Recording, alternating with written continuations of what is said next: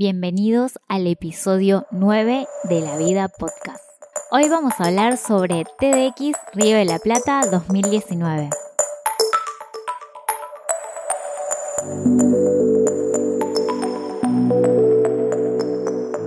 Hola, estoy muy contenta de estar una vez más grabando el episodio 9 de La Vida Podcast.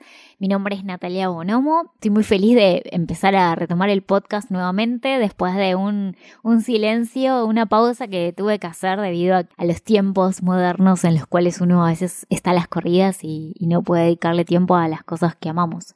Les quiero contar que tuve la suerte de poder asistir a TDX Río de la Plata 2019 en Tecnópolis el primer día que fue el miércoles.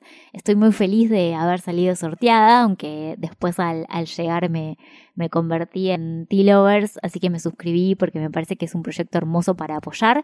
Y bueno, en este episodio eh, quiero contarles, primero porque, bueno, contarles mi experiencia y las cosas que aprendí, y también lo que quiero es mostrar eh, lo sorprendida que estoy porque hay mucha gente que no sabe de qué trata TED, las charlas TED, y la verdad es que me parece que es una picardía que, todavía existan personas que, que no sepan de qué va, aunque para mí es algo súper masivo y conocido hace muchos años. Así que también lo que quiero explicar un poco en este episodio es para los que no saben de qué trata, que tengan una noción de qué es y a dónde pueden buscar las charlas y la información de la página oficial y todo.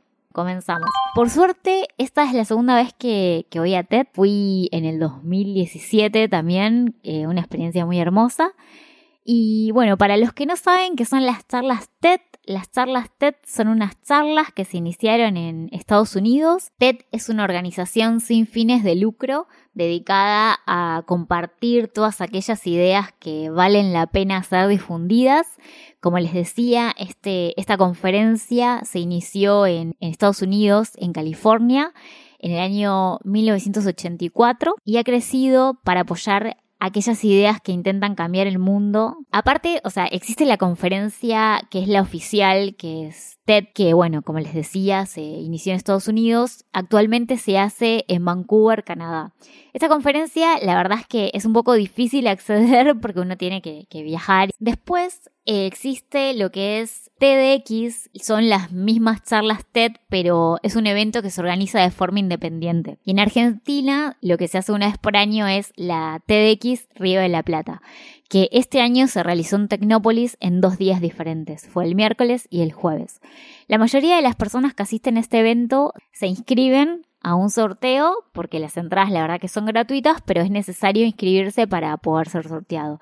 Un año que lamentablemente no, fue elegida, pero, pero bueno, la vida. Lo hermoso de todo esto es que mm, es realmente transformador poder presenciar una charla TED en persona. Igualmente, de todas maneras, para el que no tuvo la suerte de, poder ir, eh, yo lo que recomiendo es que miren en YouTube porque hay muchos videos. Por otro lado, la página oficial si ustedes quieren entrar, es ted.com, está en inglés, y si no, la página oficial de TDX Río de la Plata es TDX .org. Los invito a que entren en esas páginas y que, las vean y que investiguen porque es hermoso. ¿Cómo conocí yo las charlas TED? Las conocí hace muchos años cursando una materia en una universidad privada a la que asistía, en el cual nuestro profesor había viajado a la TED original y nos trajo dos charlas que eran muy buenas. Por un lado nos, nos hizo ver una charla que estaba en inglés que consistía en Los ocho secretos del éxito de Richard Jones. Yo les voy a dejar después los links en mi Instagram o se los voy a hacer llegar de alguna manera.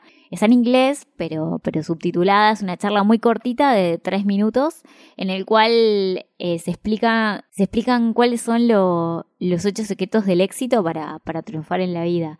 Y es muy graciosa porque es una charla que está destinada como a, a niñas de secundario, pero realmente a mí me abrió la cabeza y, y, fue como, como reveladora. Y por otro lado, nos hizo ver otra charla que ahora no recuerdo exactamente el nombre, pero la voy a buscar y después se las voy a compartir, en el cual era una, una chica, ella había perdido como las extremidades de su pierna, o sea, como que había perdido de la rodilla para abajo de ambas piernas y ella usaba una prótesis y nada, explicaba cómo, cómo era su vida con esa vivencia y que y encontraba como las ventajas de, de algo que para cualquier persona habría sido limitante. Ella cambiaba sus prótesis y cambiaba de altura y llevaba una vida completamente normal normal. También se las voy a buscar y se las voy a compartir. O sea, más allá, no quiero hacer spoiler, prefiero que vean la charla. Así que nada, realmente me, me extraña, va, no sé si es me extraña, pero a veces todos vivimos en una especie de burbuja, ¿no? O sea, eh, yo tengo la suerte de, trabajar y de poder estudiar y de tener un acceso a una clase podríamos decir como media baja en Buenos Aires, con acceso a internet. Bueno, quizás no llego a fin de mes, pero, pero tengo acceso a un montón de, de beneficios. A veces nos olvidamos de que, de que no todos viven como, como nuestro contexto. Hay gente que directamente no come. eh, y eso me parece terrible. Pero más allá de eso, me, me pasó de, de gente con la que me cruzo todo el tiempo en la oficina, en, las clases de teatro, que por ahí le digo, sí, fui a TED y me dicen, ¿qué es eso? y yo súper feliz contando la, las charlas y todo. Pero bueno, concretamente decidí grabar este podcast para contar un poco de qué va y también para contarles, porque ayer fui y hubo charlas que me encantaron, así que también se las quiero recomendar. Mi top file de las cinco charlas que ayer amé son las siguientes. Igual el orden no significa, o sea, no es que hay un ranking sino que las voy a nombrar y todas me gustaron mucho. La charla que dio Diego Prilunsky mostró cómo, cómo filman en un estudio que tienen en Estados Unidos. Ellos realizan cine y tienen un estudio súper grande en el cual hay tantas cámaras que logran poder tener la escena en 3D y luego proyectarla en realidad aumentada. Pero bueno, después les paso el link para que la vean. Me gustó mucho la charla que dio Ana Gallardo, que es una artista, en la cual tiene una obra que se llama Escuela para Envejecer y me encantó porque, porque ella hizo hincapié en cambiar socialmente el hecho de que envejecer, eh, especialmente las mujeres, socialmente eh, se agrede mucho a la mujer que envejece y se la, se la pone en un lugar realmente de violencia. Quizás no una violencia física, pero sí una violencia a veces hasta verbal. Me ha pasado de, escuchar a veces de, mujeres mismo decir a otras mujeres, bueno, eso me pasó en la vida personal a mí, pero, pero me han pasado de, de mujeres que le dicen a otras mujeres eh, que son viejas y hay un montón de, de, quizás cosas que se dicen en torno a la vejez y me parece que, que la propuesta de Ana es muy interesante porque intenta como concientizar a la sociedad de que no, de que no hay que agredir. Eh, una persona no pierde valor por envejecer, o sea, no es como que hay la juventud es un, es un bien preciado y envejecer le quita valor a la persona. No, todas las personas valemos igual en la edad que tengamos. Muy buena me pareció su propuesta. Por otro lado, una nano charla que también me gustó mucho de, de un abogado, Martín Bromer, en el cual proponía un traductor para el lenguaje abogadil. Y me parecía excelente porque realmente los abogados hablan de una forma súper formal. En realidad, entre la jerga de abogados es muy común que se hable así y hasta les da prestigio, pero, pero él planteaba que a veces ponía el caso de una señora que por ahí recibió una carta documento intimándola a pagar el alquiler y que ella quizás recibía la carta documento a la noche y no, no estaba ninguno de sus hijos y no entendía realmente qué es lo que estaba diciendo esa carta.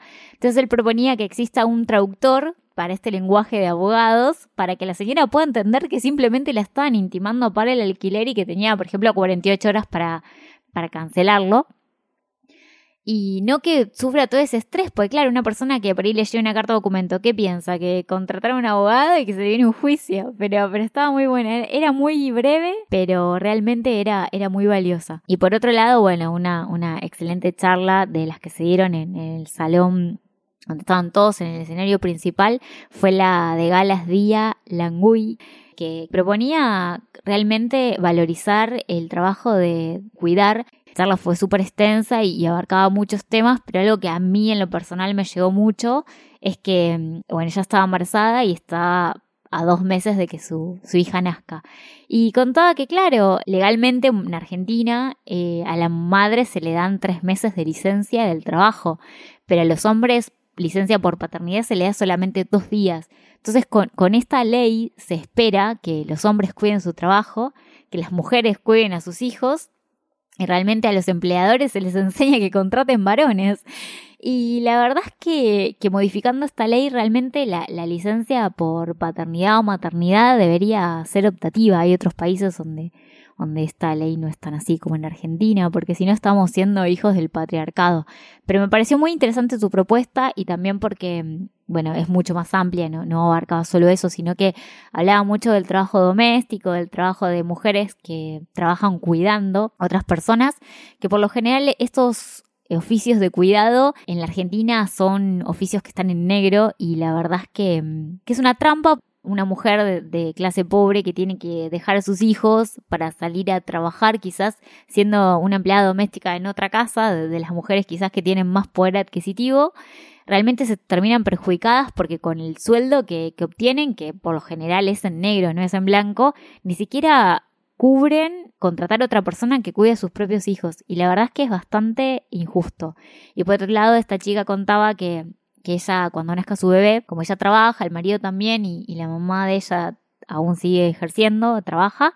Por suerte tuvo a su suegra que se ofreció a cuidar a su niña, pero que realmente esto es injusto porque su suegra no va a cobrar nada por ese trabajo de cuidado que va a hacer sobre su bebé. Me parece que como sociedad realmente tenemos que cambiar esto. Así que bueno, esas son las charlas que les podría recomendar. Por otro lado, como soy una T-Lovers, tuve el gran honor de presenciar otras dos charlas que se dieron como en agradecimiento para, para los suscriptores.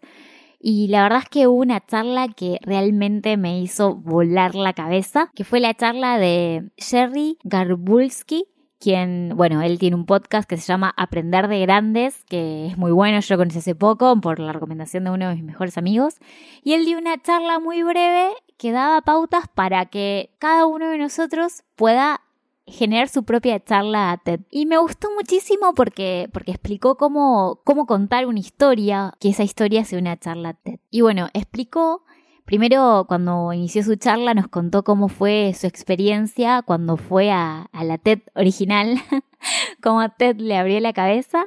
Y fue hermoso porque no, nos dio las pautas para que nosotros empecemos como a sembrar esa semillita, quizás para el día de mañana tener nuestra propia charla TED y transmitirle al mundo el mensaje que, que nosotros podemos brindarle. Y la importancia de, de contar una historia bien contada en el cual el contenido realmente llegue y ayude a otras personas que pueden estar pasando por una situación similar o simplemente que les abra la cabeza para incentivarlos a, que piensen, a que creen, a que se relacionen. El consejo que daba él es contar la historia en primera persona. Eh, bueno, yo igual no voy a hacer honor a, a, las palabras de él, pero, pero lo que recuerdo fue contar la, historia en primera persona, ser el protagonista de esa historia y que las cosas que se digan sean verdad. Yo escribí mi mini charla TED y se las quiero compartir hoy a ustedes. Obvio que, esto no es nada oficial, es simplemente un, esbozo de, de mi experiencia y lo que yo sentí.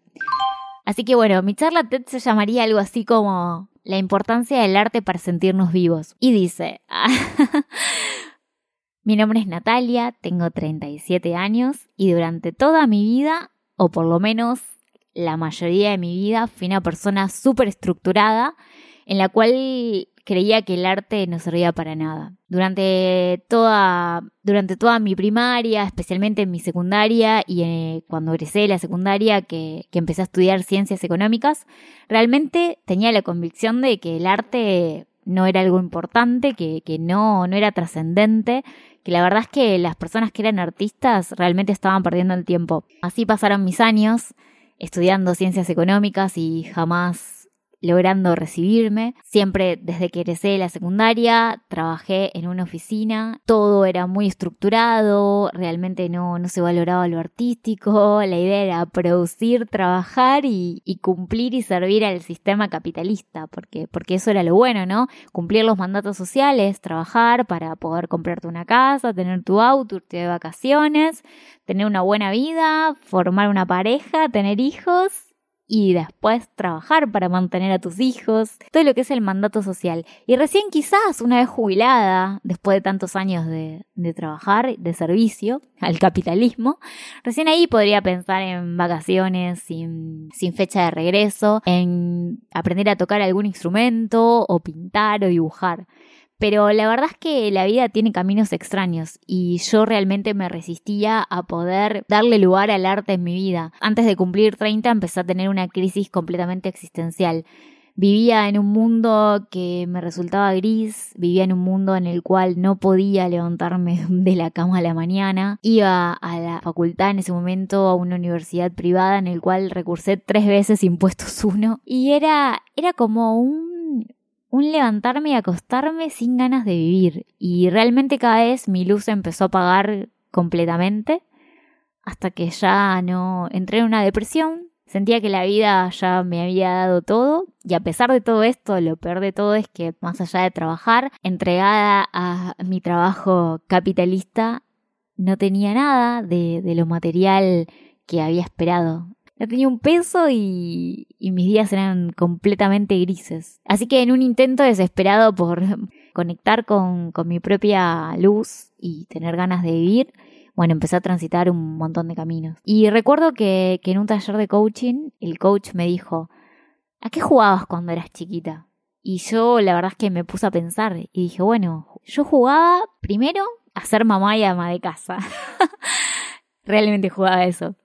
Después eh, jugaba a vender cosas. Agarraba todos los anillos y las pulseras de mamá y jugaba que era la vendedora de la boutique. Y tercero, yo jugaba a actuar. Y realmente hacía muchos personajes. Bueno, desde chica igual a mí, mi abuela siempre me dijo María Antonieta, nunca fue un halago, siempre fue una forma de decir porque era caprichosa y tenía mis cosas y no quería que comer la comida y mi abuela me decía, pero ¿qué te pensás que sos María Antonieta? Y yo la flashaba que era María Antonieta y decía, ay, mi abuela me dice que soy una reina. Y después agarraba y, me disfrazaba y jugaba que yo era la reina y que era María Antonieta y hacía otros personajes. Y recuerdo de muy chiquitita juntar a mi familia y hacerle un show actuado. Y eso era hermoso, ponerme, escuchar en la tele y ponerme a cantar con, la gente que, que cantaba en la televisión. Y de pronto desperté y me di cuenta de que el arte había estado en toda mi infancia, porque mi abuela Susana, en realidad Susana es apodo, pero ella se llama Ada, me había conectado con el arte desde muy chiquita. Mi abuela es artista, ella pinta, hace vitró, hace tapiz, hace un montón de cosas y siempre me ponía a jugar con eso, o sea, ella me, ponía a pintar, también me enseñó a, a la importancia del arte, ¿no? Después recordé que en realidad no es que había sido toda mi vida gris y oscura, sino que yo había bloqueado todos esos momentos artísticos. Recordé que había ayudado a mi abuela a hacer vitrales, a pintar cuadros, a hacer marquetería y a expresarme. Y bueno, después ya a mis 30, después de la crisis, me topé por casualidad con un taller de teatro de improvisación. Y ahí empecé como primero yendo súper dura a las clases y a tratar de jugar y a medida que iban pasando los días empecé a tener más ganas de vivir y jugaba y me encontraba con otros haciendo cosas completamente fuera de lugar de las que hacía en la oficina jugando como niños. Y así fueron pasando los años, cada vez me metí más en el arte, hasta que tuve la oportunidad de estar en una muestra de teatro. Y fue increíble, tenía mucho miedo. Nosotros hacíamos dos improvisaciones, bueno, eran improvisaciones pautadas, o sea que la historia tenía una forma en la cual iba a ser contada y en una de esas yo era la protagonista, que estaba todo el tiempo en escena. Estaba súper nerviosa, fui al escenario y apenas arrancó la, la improvisación o nuestra muestra de teatro, me conecté con, con, ese mundo paralelo de la ficción y ahí fue cuando todo fluyó, todo fue perfecto y entré como en una conexión con la vida hermoso. Y cuando terminó esa función y el público aplaudió porque encima me, me conecté conmigo misma y me conecté con el público y sentí que lo había dado todo. Y me sentí más viva que nunca. En el momento que yo pude pisar el escenario entregarlo todo y conectar con el público, volvían a hacer. Pues me volví a entregar al arte en todas sus formas, eh, desde el teatro, desde la escritura, porque también escribo cuentos, bueno, ahora tengo un podcast, y siempre lo, lo que busco es transmitir la importancia de conectarse con el arte, el arte en cualquier forma. Uno puede estar en su casa y de pronto puede hacer un dibujo y conectar con eso, uno puede agarrar y escribir lo que le parezca, un cuento, pero es muy importante el arte porque el arte es sanador. El arte nos conecta. El arte es una forma de, activismo para expresar nuestras ideas y nuestros sueños y nuestros anhelos. Aparte el arte es lo más poderoso, porque cuando hay una dictadura lo primero que se persiguen es a los artistas. Porque el arte llega a todo el mundo y es una forma de protesta hermosa. Así que nada, mi invitación hoy es a que, que ustedes también encuentren ese lugar en el cual se sienten vivos. Yo siempre digo que, que el arte es sanador en todas sus formas y los invito a que, a que nada, a que compartan, a que hagan, a que creen, porque eso les va a salvar la vida. Humildemente este es mi, mi borrador de, lo que yo flasheo que va a ser mi charla TED. Quizás no lo haga nunca porque creo que moriría de miedo, más allá de que soy actriz y que, y que encuentro formas como de expresarme y que me encanta el público y todo. Nada, es como que los actores siempre nos desnudamos adelante del resto, desnudamos el alma y lo entregamos todo. Y la verdad es que mm, yo siempre que hablo con, con mis amigos o con las personas que quiero que, que se dedican al teatro, es como que no podríamos hacer otra cosa porque es lo que, lo que nuestra alma resuena, con lo que nuestra alma se siente vivos. Así que bueno, sin más, los dejo. Espero que les haya gustado este episodio. Traté de transmitirle lo mejor que pude mi experiencia. Igual no quise quizás detenerme tanto en hablar de otros oradores porque me parece que es bueno que ustedes los escuchen de primera mano y que escuchen lo que ellos tienen para decirles. Porque aparte nada, uno puede estar en su casa y puede poner una charla TED de fondo y, escucharla que realmente vale la pena, bueno, o sentarse como hago yo a mirarla atentamente y tomar notas. Me gustaría, por favor, que me cuenten qué es lo que a ustedes les gustó, que me hagan llegar sus preguntas y comentarios y bueno, siempre todo es bienvenido. Me pueden escribir eh, a mi Instagram personal que es arroba natbonomo o también lo pueden hacer al Instagram del podcast que es arroba la vida podcast y los quiero mucho. Besos.